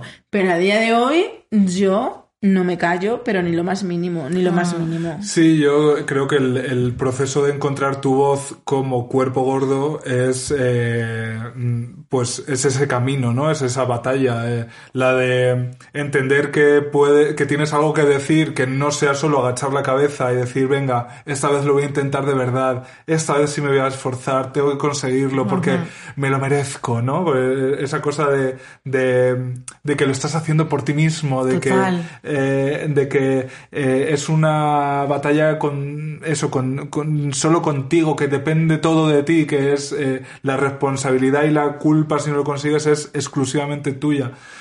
Y de repente poder dialogar con personas que sí de verdad te quieren ayudar, que, que, te, que te quieren ayudar no significa que quieren que adelgaces. Total, sí, sí, ¿No? sí. O sea, yo no sé si, si os acordáis o si lo, lo habéis analizado así, ¿no? Pero esas primeras relaciones con personas para las que tu cuerpo gordo no es un problema. O sea, ¿no? O sea, qué liberador. O sea, o sea, es como de repente estar en, no sé, en donde sea, en el extranjero, en Asia, ¿no? Perdidos y encontrar a alguien que habla tu idioma. Con el que te puedes, ¿no? Con el que te Mm, Es verdad. puedes bajar las barreras, no estás en tensión. Eso yo, para mí es ya en la adultez, vamos. Total. no, yo en mi infancia, mi adolescencia la atravesé sin... Es que diría que sin, ni siquiera si con, ni, ni con alguien gordo con el que yo pudiera compartir, ¿no? Sin- cómo te sentías. Pero tampoco tenía yo capacidad ni de verbalizar lo que estaba sintiendo, porque Claro. para mí era simplemente estoy gordo, mi cuerpo no vale y, Pues yo tampoco. y- yo tampoco y, y en mi mano y solo en mi mano está el, el cambiar eso y el solucionarlo y siempre además con lo que decíamos antes yo para mí siempre fui un proyecto de, de delgado yo pensaba en cuando fuera mayor y yo me imaginaba delgado Total. es que no había otra posibilidad también me imaginaba hetero Y O sea, rica. otra. Claro, yo me visualizaba y decía, pues claro, yo me tendré que casar, tendré que tener, tener hijos, y ese Enrique del futuro que se, que se comunicaría mirando una pantallita y le verían a él que eso se ha ocurrido, eh, era una- un señor delgado porque es que no podía concebir Otra ser cosa, gordo de claro. mayor. Es que no, eso significaría el fracaso absoluto y eso significaría que era mejor estar muerto. Sí, es así. Yo, ostras, lo de las primeras relaciones así con personas que, que te ven más allá de ese cuerpo o que te tratan eh, de igual, eh, a mí me ha costado muchísimo. O sea, es lo que os comentaba antes, que, que en mi vida ha habido muchas personas que se han ido em, porque no han entendido lo que, de lo que iba esto, ¿no? Otras que literalmente han hecho silencio, ¿no? Y de las con las que no se ha hablado del tema, es como, eh, bueno, se ha quedado todo ahí, se están enterando de todo por redes, yo voy a ir contando mi historia y ya les va llegando lo que, la información, ¿no? Y, y es verdad que yo, para, para mí, por ejemplo, la, la relación que más me ha marcado en ese sentido es con mi actual pareja, porque él me ha, o sea, me ha enseñado muchísimo y me ha ayudado muchísimo en este camino. De hecho, el momento en el que yo doy ese golpe en la mesa de hasta que hemos llegado, tengo que ver qué está pasando y descubro que mi TCA nunca se fue, estaba conmigo perenne durante 11 años, em, fue, fue por él, porque ya no, yo, yo por mí no podía mirar, o sea, yo llevaba toda mi vida maltratándome, ¿sabes? Y haciéndome sentir una mierda. Entonces, en el momento en el que me di cuenta de que una persona que de verdad me, me quiere por como soy, por lo que soy, por lo que aporto en el mundo y que ve muchísimo más allá de lo que yo veo, le está haciendo daño. Porque no entiende por qué ahora me da un ataque de pánico enfrente del armario, no entiende por qué de repente no quiero salir con nadie y estoy encerrada y de repente me pongo a llorar y de repente no puedo comprar según qué alimento o porque me escondo la comida. O sea, no puede entender todo eso. Joder, vamos a ver qué pasa, ¿no? Y ahí es cuando salió todo y, y te das cuenta de que, claro, que es que te puede, es que hay alguien que te puede mirar con amor, ¿sabes? Y ese momento, o sea, es la primera pareja que tengo que nunca, jamás me ha hecho un comentario de quizá deberías adelgazar, esto puedes hacer por tu bien. O sea, todas mis anteriores parejas, todas sin excepción, han hecho un comentario despectivo sobre mi cuerpo, todas. Y yo pensaba, claro, es que me quieren mucho. Pero claro, si es que si vengo de aceptar que mi madre lo haga toda mi vida, ¿sabes? Pues normal que de mi pareja también, de mis amigas, lo mismo. O sea, amigas mías, lo que tú decías de cogerte la mano de tía, por favor, tienes que ponerte las pilas porque vales mucho, porque tienes que adelgazar, porque así no puedes seguir. Joder, ya te das cuenta de que es que puedes tener amistades mmm, que no te hablen de eso, ¿sabes? Y que al contrario, que te valoren por muchísimo más y que entiendan tu camino y que entiendan tu historia, ¿sabes? Y, y para mí también es como súper terapéutico porque mm, creo que con las amistades que tengo actualmente, creo que nos, nos retroalimentamos todos mucho, ¿sabes? Todos aprendemos de todos. Y a lo mejor mis amigos de repente me escriben y, jo, tengo este conflicto con mi cuerpo, me siento así, me siento así. Y ya no es, bueno, tía, pues adelgaza. O bueno, tía, no, ahora podemos hablar de algo más. Y, y cómo te sientes acerca de ello. Y por qué crees que te sientes así. Y resaltar lo bueno que hay en ti más allá de tu cuerpo. Es que eso no me ha pasado en la vida. Y, joder, es un momento importante. abrir el, el foco, ¿no? O sea, que, que tus problemas pueden ser, puedan ser otros. Total. Que no es simplemente que estás gordo. O sea, es que es como estar jugando al mm, se cayó, por no decir el póker, por una cosa, a las siete y media, y, de- y descubrir que tenías más cartas. Sí. ¿No? No solo una, la de la sota de bastos rolliza, redonda completamente. Eh, eso para mí fue. eh, eh, o sea, te trastoca el mundo, ¿no? Es decir, a lo mejor todo, todas las desgracias que yo siento que se me, que me sobrevuelan siempre y todo, todo lo mal que yo me siento y todo, a lo mejor no es solo porque estoy gordo o porque soy maricón, que en mi caso, claro, es que dos por uno, cariño, las rebajas, sino que a lo mejor simplemente me he cruzado con una persona que es mm, mm, un, un ser abyecto, un ser impío, como decía Rocío, y me ha tratado mal y la culpa es suya. Total. Es que a lo mejor este dolor que yo tengo por esta interacción que he tenido no es responsabilidad mía. Eso yo lo aprendí con 28. Bueno, yo todavía, yo incluso en ese aspecto todavía estoy aprendiéndolo, ¿eh? Porque si bien es verdad que con, que con mis amigos, eh, em, después de ir a terapia, como digo, o sea, cuando es, hay ese cambio tan radical en la persona en la que yo soy, eh, me pasó igual. Muchas amistades se perdieron, otras se mantuvieron, pero de manera muy superficial. Total. Pero di espacio a nuevas personas. Y con mis amigos, por supuesto que me siento comodísima siendo quien soy, como soy, en cualquier contexto. Y tengo la tranquilidad y la seguridad de saber que si un momento yo tengo un día malo y tengo que decir, hoy tengo ISOES, mm, vamos a hacer no sé qué, o sea, totalmente.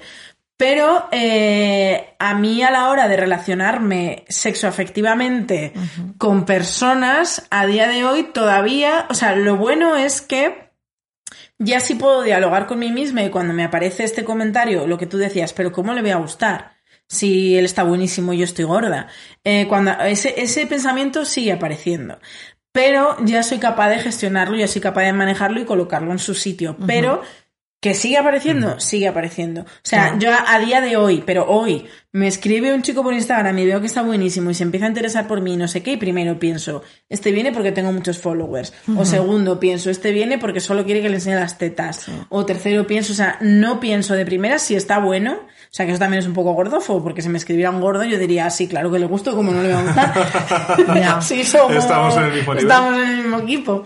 Pero si viene el típico tío normativo buenorro, y, se- y se interesa por mí, eh, tiendo a tener un par- unas tres primeras fases de no, no se interesa por mí, quiere algo de mí, a ver qué quiere, voy a intentar Si no, sonsacarle. no se rebajaría a hablar Claro. con una gorda. A mí eso todavía me suele pasar, ¿eh? Mm, Es complicado. No, yo me suele pasar más con, con- o sea, no, no tanto con las relaciones, como que creo que me he llevado muchos palos en ese sentido de, he tenido muchos desengaños con personas que creía que eran eso, pues eh, súper amigas de mi vida, eh, me querían muchísimo y tal, y personas que sentía que de verdad me querían con amor genuino.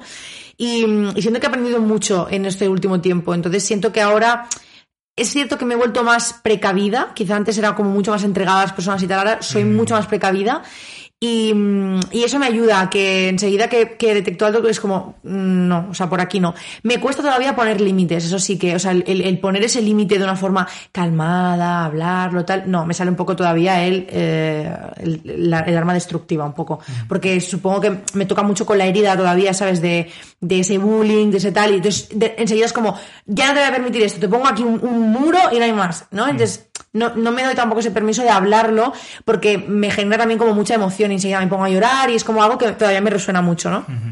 Pero sí que es cierto que es complicado porque al final tienes que, como tú decías antes, trabajar mucho en tu autoestima, eh, saberte merecedora, saberte mm, ser digno eh, de respeto, de amor, de todo lo bueno para empezar a tomar decisiones desde ahí, ¿sabes? Cuando tú todavía conectas un poco con esa sensación de no soy suficiente porque mi cuerpo es X, es complicado, yo creo. Sí, yo creo que hay una, una fase que hay que librarla, que es la de eh, actuar por reacción a quien has sido antes. Sí. Es decir, pues si yo antes me quedaba bocada, mirada al suelo y tal, pues ahora... Sí, pero yo creo que eso incluso luego- psicológicamente es natural. Que sí, que sí, claro. O sea, sí. luego encuentras tu, pues, tu equilibrio, ¿no? Y calibras eh, qué quieres de los demás, qué necesitas de los demás, qué exiges de los demás, mm, qué permites que los demás tengan de ti, que no tengan de ti. Pues claro, mm, yo no sé vosotras, pero yo como gordo, a mí en cuanto alguien, por lo que sea, me ha, me ha, me ha pasado la mano por el lomo, ya era todo para ti, mi rey. eh, mm, porque de entre todos los adefesios del mundo Me has elegido escogido a mí, claro. por cosas que se me escapan y o me vas a asesinar y vas a hacer unos chorizos cebolleros divinos o no sé, o te- o- y todo lo que quieras, todo, todo, todo, todo, todo. Da igual, yo no importo. Eh, 100%. Yo no importo, yo no importo, yo no importo. Todo lo que tú quieras, Mm. hazme el daño que quieras, coge de mí lo que quieras, aquí te entrego, tuyo es mío, ¿no? Eh, y claro, mm, ahí cuando un poco ves lo que está pasando y eres capaz como de decir, uy, un momento, pues claro, tampoco tienes la experiencia de unas relaciones sanas con los demás. Es que eso las descubres con el tiempo, de que te ríes de la gata Nancy. A ver qué hace Nancy, porque está, está queriendo Claro, es que aquí vivo, abrigo vivo en un piso en el que hay otra gata, entonces yo creo que se está, Nancy, debe estar oliendo oye, a Flavi. No toques los abrigos de las invitadas. no pasa nada, yo creo que me huele a Flavi, seguramente. bueno, y ahora tengo una pregunta súper importante. Adelante. Es para ti. Mara, ¿alguno de los temas que hemos tratado en esta simpática orilla Mm. no aparecerán por casualidad en tu obra de teatro Gordas, que se estrena este mismo viernes, Total. 26 de noviembre, en los Teatros Luchana de Madrid? Bueno, Pregunto. eh, ¿cómo te digo que salen todos? Hija, pero ¿cuántas horas dura? No, eh, además es, es breve, express, es una obra que realmente, le- eh, bueno, Carlos, que es el, el escritor, el dramaturgo y el director, lo ha condensado ahí, ha sido un máquina. Y Gordas eh, engloba todo esto y lo engloba desde, y engloba mucho más que esto, y engloba desde un tono am, súper cercano, súper ameno, no, nada guerrillero y a la vez muy guerrillero. Es que eh, todo el equipo sentimos que Gordas es mucho más de lo que la gente espera. De hecho, es mucho más de lo que nosotros en, en un principio esperábamos, ¿no? Y cuando yo leí ese primer libreto, ¿no? La primera vez, fue como, no me esperaba lo que iba a leer, ¿no? Y cuando terminé, dije, ¿qué es esto? Por favor, dejadme estar aquí dentro, ¿no? Entonces, eh, Gordas es- realmente es una obra maestra. Yo se lo digo a Carlos, creo que ha hecho algo brutal. Eh, Teresa López, que es mi compañera, y yo estamos intentando dar la mayor vida y la mayor honestidad y amor que podemos y que sabemos. Y realmente sentimos que, bueno, que, que mucha gente se va a sentir reflejada, incluso la que no está gorda. Y creo que cualquier persona que se haya sentido en algún momento señalada de forma negativa por ser diferente, que hoy en día ser diferente es como lo normal, debería ser lo normal y ser diferente es como una línea muy delgada, ¿no? Cualquier cosa que te hace diferente, eh, creemos que se va a sentir eh, reflejada en, en lo que vamos a hablar. Información práctica sobre la obra, días, lugares. Vale, vamos a estar de Mira, momento, Nancy. de momento. Nancy, uh. Nancy está, para que todo el mundo lo sepa, metida en la capucha de mi abrigo, queriéndose venir Sí. conmigo a conocer a Flavi, que es monísima.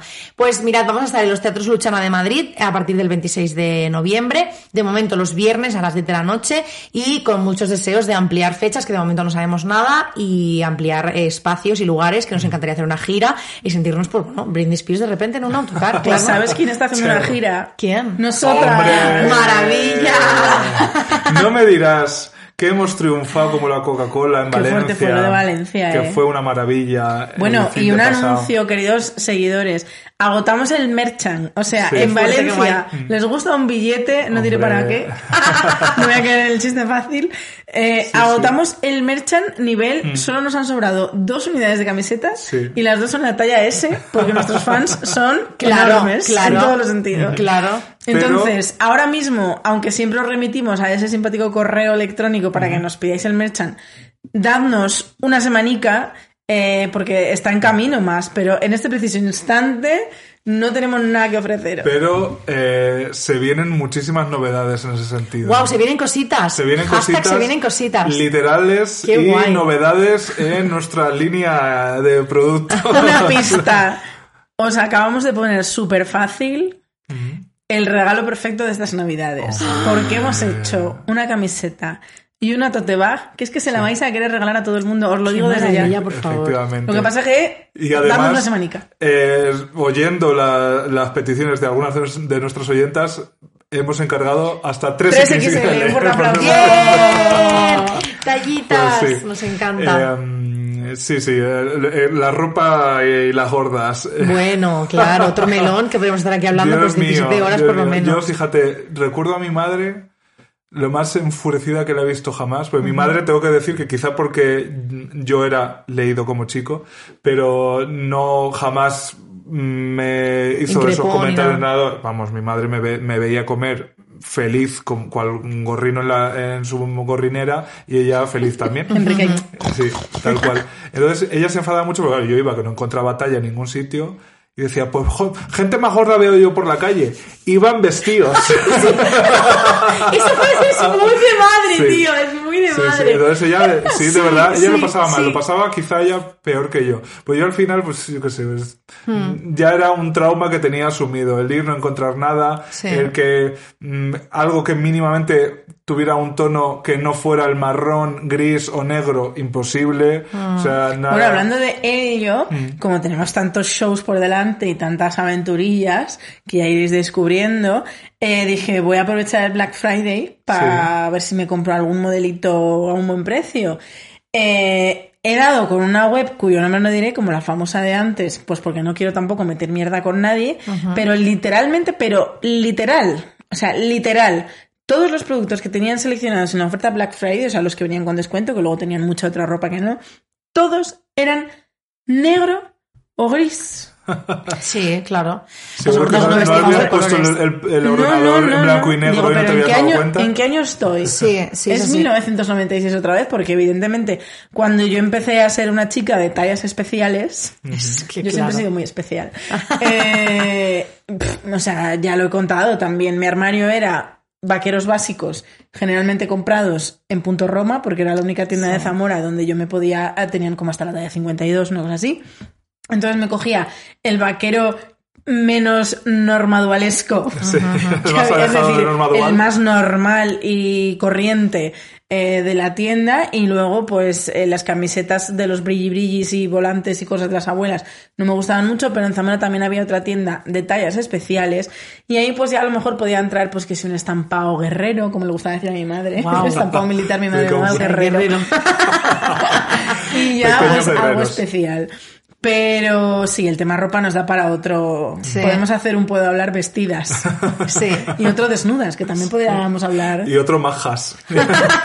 Sí, es verdad, el tema de la ropa. Yo, por ejemplo, mi madre sufría mucho también en ese caso, porque realmente ella, yo sí que notaba que, con el tiempo he notado que ella hablaba, eh, como se decía, de, de su herida, ¿no? Claro. Y yo recuerdo ir conmigo a las tiendas y verme llorar en el probador y ella literalmente decirme, ojalá pudiera cambiarme por ti y sufrirlo yo y que tú no lo sufrieras porque, claro, perdón, le he dado el micro sin querer, Em, estaba, o sea, me ponía muy mal, claro, yo me ponía en el espejo y, y en el probador y veía que no me entraba o que no me gustaba o que yo como me veía súper distorsionada, no me gustaba nada, entonces, claro, ver a tu hija adolescente así, pues es, evidentemente está mal y luego...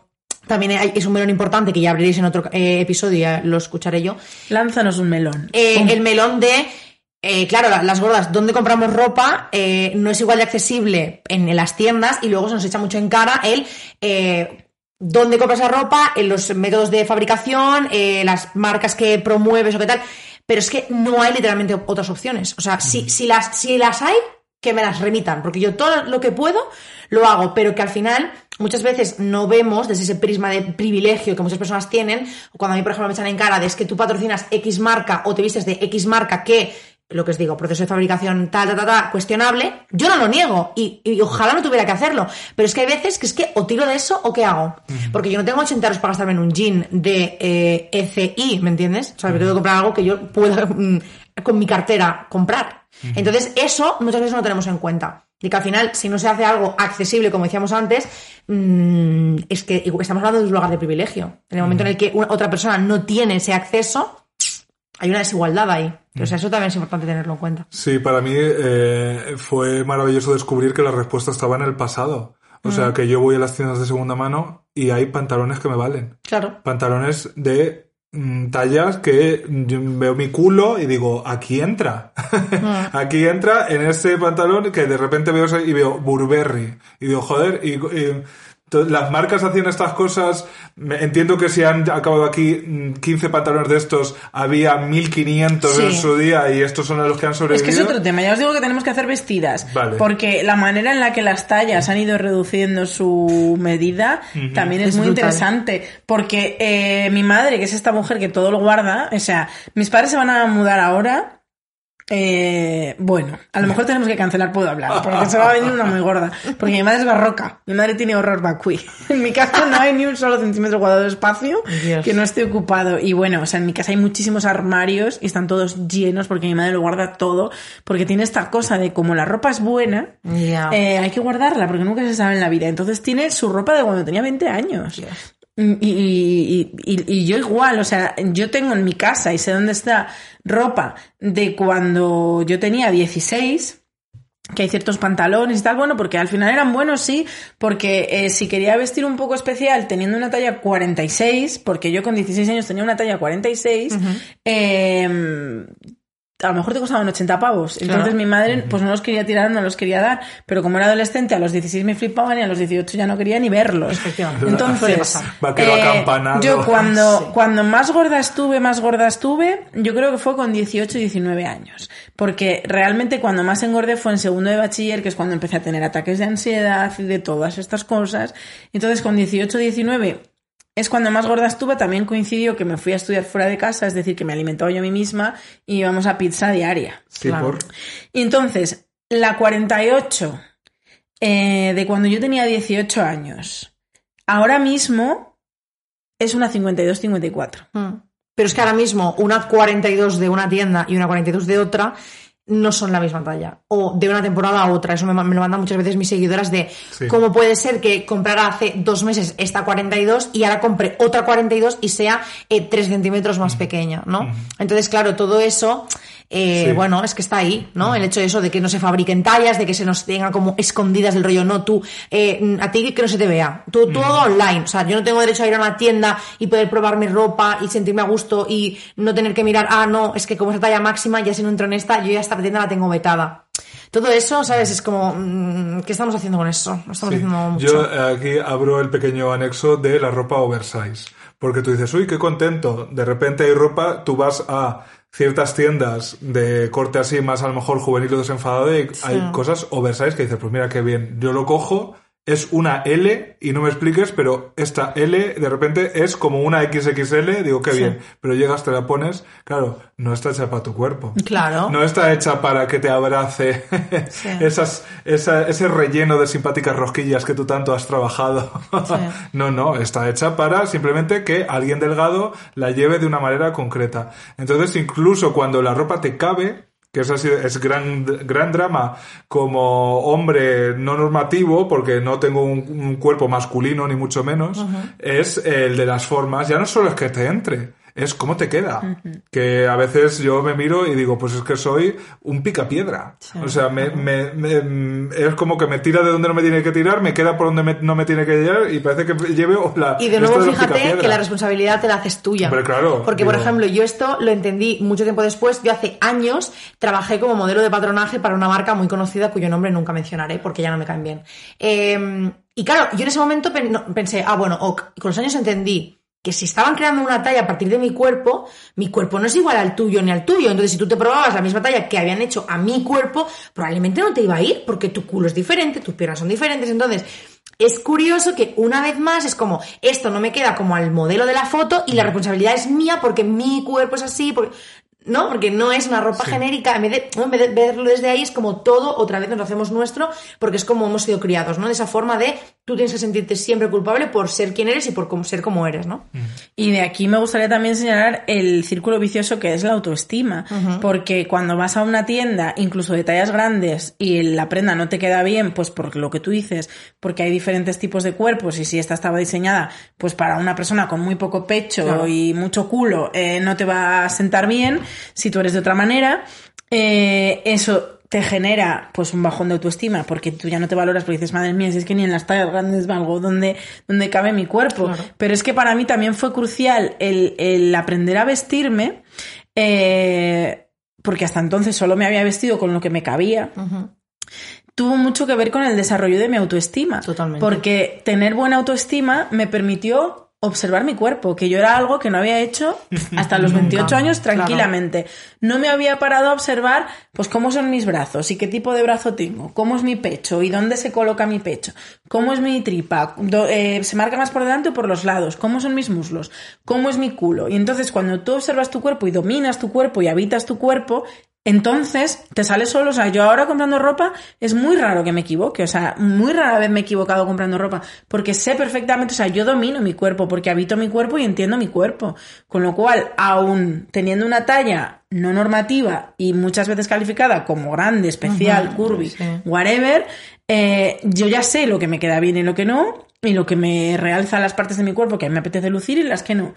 Y eso también te, eh, desde mi punto de vista, viene ligado a eso, a la autoestima Claro. y, al, y al poder mirarte, porque yo durante muchos años no podía mirarme. Claro, aquí no eso- soportaba hay, mirarme. como dos cosas importantes que, que me gustaría mencionar, que es, por una parte, eh, el trabajo en la autoestima, eso es súper importante que lo digamos, porque a veces se cree que es autoestima igual a mirarte en el espejo y decirte, eres una tía buena, Qué guapo eres la eres". mejor, qué guapa, chocho, que también, eso también forma parte. Pero el trabajar tu autoestima te va a ayudar en muchísimas más cosas de las que puedas imaginar, o sea, te va a permitir mogollón de cosas.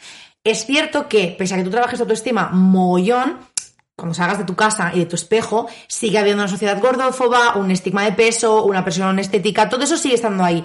Pero el trabajar en tu autoestima y en tu, en tu amor propio te- es, es de alguna forma como un poco un escudo, pero bonito para lo que viene después, o sea, para lo que hay fuera.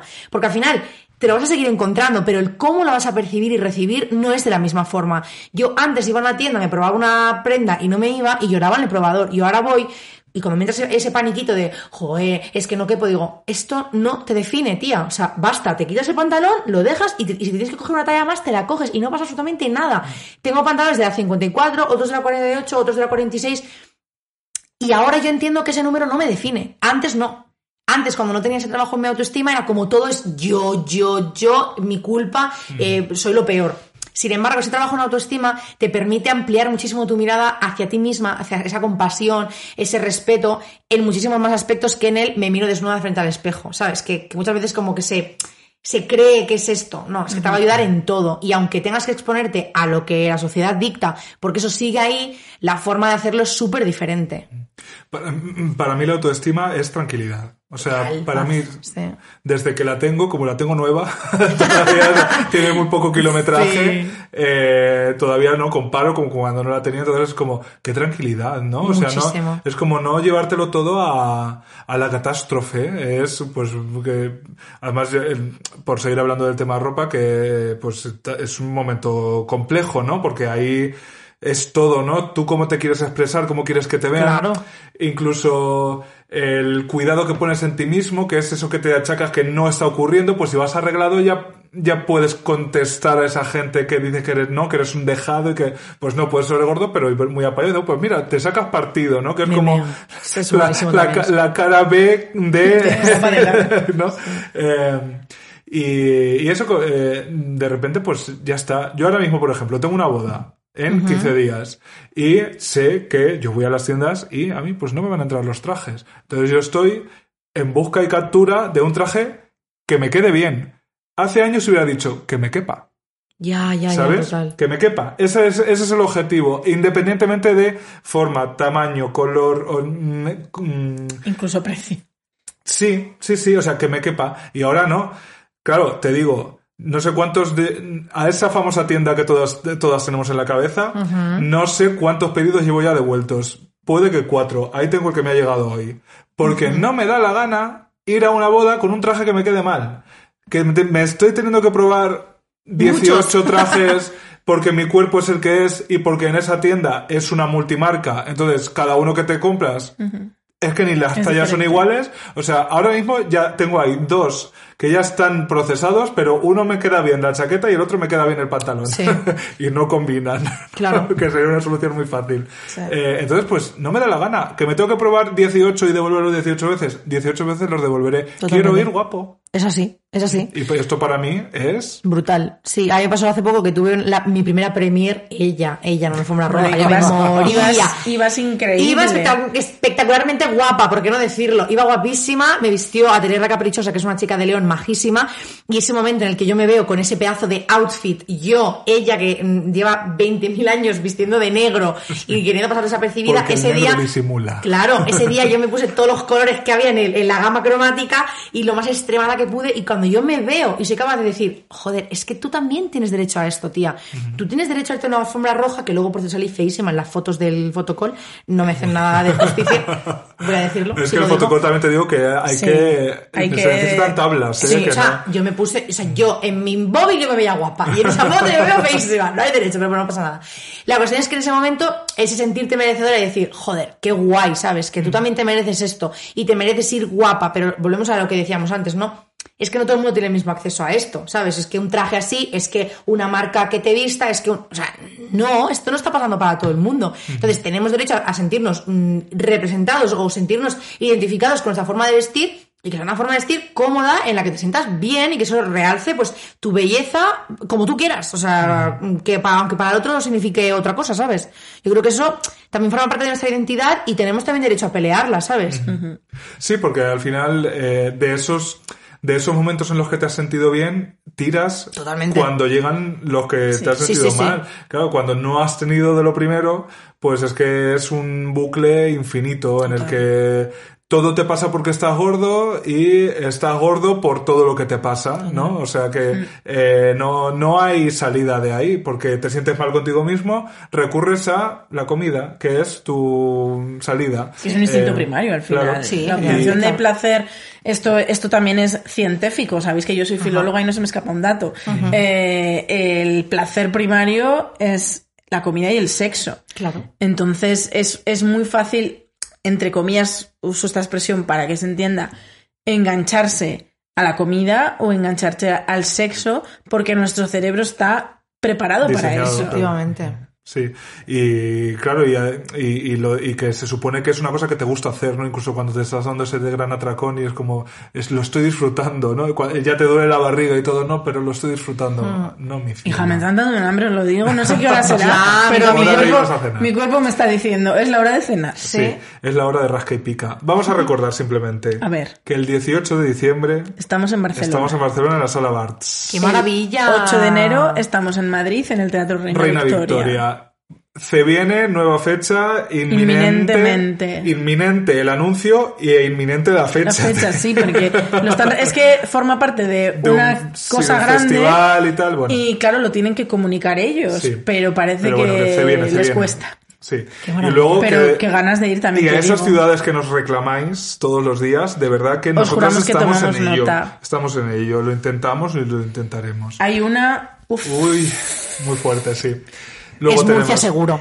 Ay, pues yo tengo muchas ganas de ir a Murcia. Oye, pues veniros para allá. Yo nunca he estado en Murcia. Es muy bonito, es muy unas bonito. marineras en la Plaza de las Flores. Hombre, por favor. Me encantaría, bien. llamando ya al manager. Pim, Por pim, favor, pim. veniros pim, para allá, claro que Pues sí. Ponnos una fechita en Murcia. Tenemos un simpático coffee, kao-fi.com barra puedo hablar, para que nos deis una propinilla que nos la gastaremos íntegramente en cosas ultra procesadas. y más las que nos deis a raíz Soy de, fan. De, de este este programa. Y qué más vendemos, qué más Ya nada, alquilamos, ya nos queda nada más, más. ¿verdad? No olvidéis enviarnos fotopenes, fotocoños, fotoculos. Fotoculos, muy importante. Eh, Mara está con Gordas en los teatros Luchana todos los viernes. Sí. Chequead sus redes sociales, creo que también Así esté. es. Vamos a Exacto, si no la Cari, si es conocéis, que ¿dónde hoy- vivís? ahí estoy poniendo todo el día spam de gordas, o sea, que decir, no vais a perder nada. Así que, amigas, eh, con esto, un gordo saludo de las tres. Me encanta, un gordo saludo. Chao.